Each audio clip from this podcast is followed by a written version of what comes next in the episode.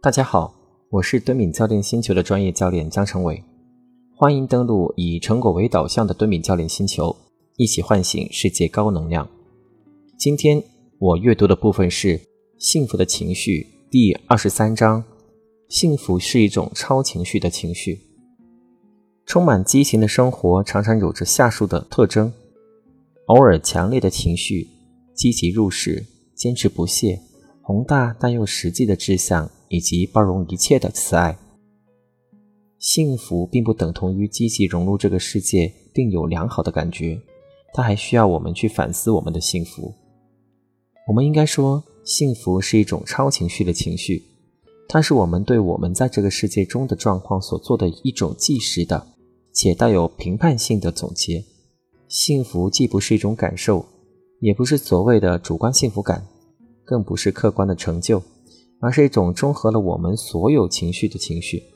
在这种情绪中，除了有情绪的综合，还有情绪在我们生活中所叠加的方式以及所构建的生活。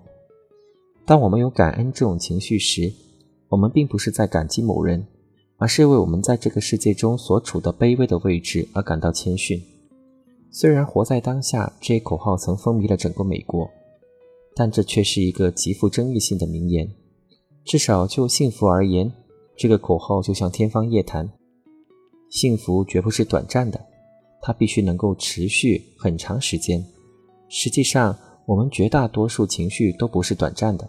大多数情绪不仅涉及记忆，而且还涉及预示。比如，希望和恐惧这两种情绪关乎着未来，甚至可能是一个人的余生；愤怒则关乎过往，而且往往是很遥远的过往，比如一个人的童年时代。而对真爱而言，虽然它可能不会是永远的，但是它常常能让一个人渴望并想象这段情缘能够延续到永远。总之，情绪绝不是短暂的心理状态，它们还是我们借以超越短暂事件的方式，甚至还可以说是超越自我的方式。但是从另一个角度来说，“活在当下”这个口号又有着十分重要的寓意，而这个寓意贯穿了整本书。我的朋友山姆金恩，男性运动的领导人物，他将其称为“充满激情的生活”。很多哲学家就幸福和美德这两个问题都曾进行过布道，他们关于幸福的构想总是很枯燥，而且对幸福的界定总是停留在做一个好公民，成为一个温文尔雅、心如止水、与世无争的人。而充满激情的生活常常有着下述的特征：偶尔强烈的情绪，积极入世，坚持不懈，宏大但又实际的志向，以及包容一切的慈爱。幸福有时是一杯水，有时是一杯烈酒。有时候，这种充满激情的生活还有其他的特点，比如癫狂、鸿鹄之志、贪婪的目标以及无法实现的爱。而尼采更是将这种生活称为沉于声色的疯狂。换句话说，就是这种生活是充满激情与活力的，而不是平静乏味的。虽然这种生活偶尔也会有绝望与悲观，因此而让人心情沉重，但是快乐和生气勃勃则赋予了它令人振奋的一面。在此，我想多留一些空间，供大家来补充对美好生活的构想，而不像那些布道的哲学家一样，一味地强调道德观和成为一个好人的标准，并将幸福定义为只充溢着满足感和满意感的生活。虽然我承认那也是一种幸福。但我们会发现，这种幸福和我们所谈论的幸福是截然不同的。现在的年轻人喜欢节奏感强的音乐，这是可以理解的。而且在日常生活中，他们还常常进行一些有风险但又很刺激的活动。我们不仅崇尚充满激情的生活，而且还急切地希望自己能有这样的生活。我们将心如止水和短暂的冷静视为一种放松。一种从快节奏生活中暂时退出的状态。当然，一个人完全可以中规中矩地过一生，并坚持认为没有其他的生活能比这样的生活更幸福。但是，在我看来，一个更有远见也更现实的观点是：一个充满新意且生气勃勃的生活，需要我们扩宽，甚至是重新审视我们对幸福的界定，像尼采一样。我认为幸福生活不仅可以和动荡、磨难以及不快乐相融合，而且甚至是依赖于他们的。什么是成熟的幸福？我们注意到，对亚里士多德来说，幸福在很大程度上指的是美德和成功中那些比较客观的特征，比如健康、富足、受到同龄人的尊重，以及在自己的行业很成功等。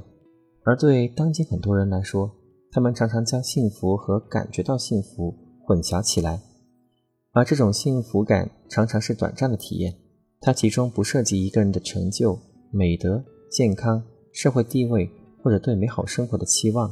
因此，即便是最邪恶的人或令人怜悯的失败者，偶尔也会有这种幸福的感受，而且这种感受完全可以通过人为的方式获得，比如借助毒品、药物、手术或训练。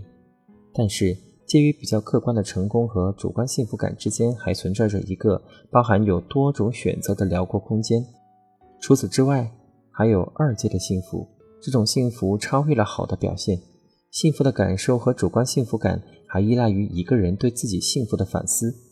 在此，我想指出，反思对幸福来说是至关重要的。简单的说，幸福并不等同于积极融入这个世界并良好的感受，它还需要我们去反思我们的幸福。此外，我还一直强调，当我们反思自己现在的情绪时，这种反思已然成为了情绪的一部分。而且也只有在这种综合的情绪和反思的过程中，一种情绪才能是有意识的。比如对愤怒而言，我很生气，这种意识并不仅仅是评论或通报，而是愤怒这种情绪中十分重要的一部分。对幸福来说也是如此。一个人可以过着十分热闹但缺乏思考的生活，而且也许他也有主观幸福感。但是如果我们要得到成熟的幸福的话，那还需要一个东西，那就是我们知道自己是幸福的。幸福是超情绪的情绪。基于上述论述，我认为我们应该对第六章中的论述稍作修改，因为现在看来，幸福已不再是一种简单的情绪。相反，我们应该说，幸福是一种超情绪的情绪。它是我们对我们在这个世界中的状况所做的一切计时的且带有评判性的总结。换句话说，它是一种无所不包、无所不容的情绪。它所容纳的不仅仅是我们生活中某一个特定的方面，而是我们的整个生活。因此，我认为幸福既不是一种感受，也不是所谓的主观幸福感，更不是客观的成就，而是一种综合了我们所有情绪的情绪。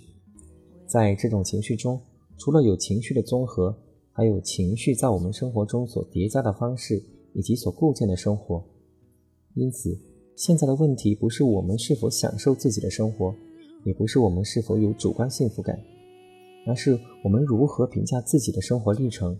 而且，如果我们有自己的抱负和价值判断的话，那我们真正想要做成的又是什么呢？我们不仅受制于那些具体的情绪，还受制于我们整个情绪生活。一位艺术家、作家、社会工作者。亦或一位企业家可能只能享受到短暂的满意感和满足感，而且这种情况发生的概率可能还很低。但是，如果我们所过的生活是自己想要的，而且他们也将挫败视为这种生活最基本甚至是不可回避的一个方面的话，那我就不明白为什么我们不能将这样的一个人视为幸福的人。他们可能就像加缪笔下的西西弗斯。一生都注定生活在失败中。西西弗斯总是费尽周折，将巨大的石头推上山，但石头总是在快要到达顶峰的时候滑下来，因此他又不得不从原点出发。只要他义无反顾地投身于这个徒劳的任务中，并乐于接受这个事实的话，那我们也可以认为他是幸福的。因此，充满戒心的生活可以满是打击，但这种生活是不是令人绝望？这完全取决于我们怎么去思考这种生活。幸福常常取决于某些特定的时刻，在这些特定的时刻，我们能看到自己生活的全貌，或者至少能从某个有限的角度看到我们生活中十分重要的部分。正是我们对自己生活的反思，使得我们的幸福变得完整。当然，这肯定不是说单单反思自己的幸福就能让一个人感到幸福。所有的因素，包括亚里士多德所说的那些客观的美德和成就，都必须予以考虑。幸福是一种复合的体验，冲突感，美好生活的必须。我想现在大家已经清楚地看到，幸福是一种超情绪的情绪，它不仅涉及多种多样的情绪，而且还涉及反思。而只有借助对幸福的这一界定，我们才能完全理解贯穿了整本书的一个重要概念，即情绪完整性。从这个角度来说，情绪完整性和我们情绪生活的整体性有着不可分裂的关系。为此，我们必须注意，对一种情绪的极度迷恋是盲目的，而且是缺乏批判性思考的。它正是情绪完整性的对立面。我所谓的情绪完整性，不仅指的是一个人情绪生活的连贯性，此外，它还暗示着丰富性和深入性。比如，宗教狂热者就是完全缺乏情绪完整性的典型代表。这里还有一种错误的理解，这种理解将情绪的完整性等同于情绪的一致性。比如，过一种简单的与世无争的生活，就符合上述的观点。但是，这绝不能算是我们大家都认可的那种充实而幸福的生活。我还想重申一次，没有冲突感的生活是一种有缺憾的生活。比如，当我们意识到自己很富足，而这个世界上仍存在贫穷时，我们就会有不满足感和冲突感。如果有人否认这个残酷的事实，或者为自己的这种想法极力争辩，那么实际上这个人的生活是不完整的。因此，有着情绪完整性的幸福生活，并不是没有冲突性的生活。相反，在这种生活中，一个有智慧的人能够很好的处理这些与自己的核心价值观有关的情绪冲突。情绪完整性对美好生活的构建非常重要，它包含了我们与他人的共处，以及我们依照自己的价值观而生活的需求。此外，情绪完整性绝不是自恋的，相反，我认为通过把自己想象为自己最想成为的那个人，情绪完整性为我们超越自我提供了一个最理想的途径。对生活富有思想性的爱，我想现在可以做一个简单的总结了。不过在做总结之前，我还想说说另一种超情绪的情绪。这种情绪更加彻底，它就是精神性。同幸福一样，精神性也是一种超情绪的情绪。它能通过促使我们思考自己在这个宇宙中更高的位置而超越自我。因此，它融合了很多的情绪，而这些情绪又是组成幸福的元素。更重要的是，它能超越自我，它能将自我的概念延展到一个更高的层面。这个层面如果暂且不是宇宙的层面的话，那至少也是超人类的层面。虽然我可以说爱和同情这两种情绪都是组成精神性的元素，但它们还是会受制于自己的特异性。实际上，只有不是刻意为了某个特定的人或特定的群体而付出的爱或同情。才是我们说的精神性。作为一种超情绪的情绪，精神性必须以反思和知识作为前提，它与科学、理智是相联系的，而不是水火不容。我一直都将精神性定义为对生活富有思想性的爱。在所有的思考中，有一种思考对精神性来说至关重要，那就是感恩。而且这种思考毫无疑问也是一种情绪。在日常生活中，忘恩负义常常被当作是一种极严重的罪恶。当一位服务员给你提供了很好的服务，或者一个素不相识的人救了你的性命，你都应该感谢别人。不会感恩是人格有缺陷的一个标志。此时，这个人已经丧失了感激别人的能力。在这个问题上，芭芭拉·弗雷德里克森说过：“感恩具有扩展和建构的作用。感恩并不只是我对生活的积极看法。”还是我们思考生活的一种方式。正因为如此，我们才更应该感激那些对我们来说最珍贵的东西，即我们的生活。尼采在其晚年说过一句发自肺腑的话：“我怎么能对我的一生不心存感激呢？”感恩是一种情绪，因此在给它下定义的时候，其定义有一部分必定是这种情绪的对象。换言之，就是得到的某种礼物，但这种对象似乎是不完整的。当朋友送给我一本书时，我所感激的并不仅仅是这本书，还有他送给我的这本书的行为。此外，对行为主体的认可，对感恩而言也是很重要的。但是有一个问题，我们究竟应该感激谁？难道我们不信仰上帝、佛祖，就代表我们没有感恩之心吗？而我们又不能人为的创造出一个大家都信任的主体，来作为我们感激的对象。这样看来，难道说我们陷入了一个大困境，找不到唯一的，而且是最重要的感激对象了吗？我想。我们应该感激谁？这个问题可能是有问题的。实际上，当我们有感恩这种情绪时，我们并不是在感激某人，而是为我们在这个世界上所处的卑微的位置而感到谦逊。感恩是一种哲学性的情绪，这种情绪能使我们鸟瞰更广阔的图景，并给我们机会，让我们置身于其中，不管我们每个人有多么渺小。因此，有了感恩之心之后。一个人不仅能慢慢开始欣赏所有事物的美，而且还会专注于我们有限的事业和激情，而这就是精神性，而且也许这就是终极的幸福。它或许还是情绪完整性最完美的一种表达方式。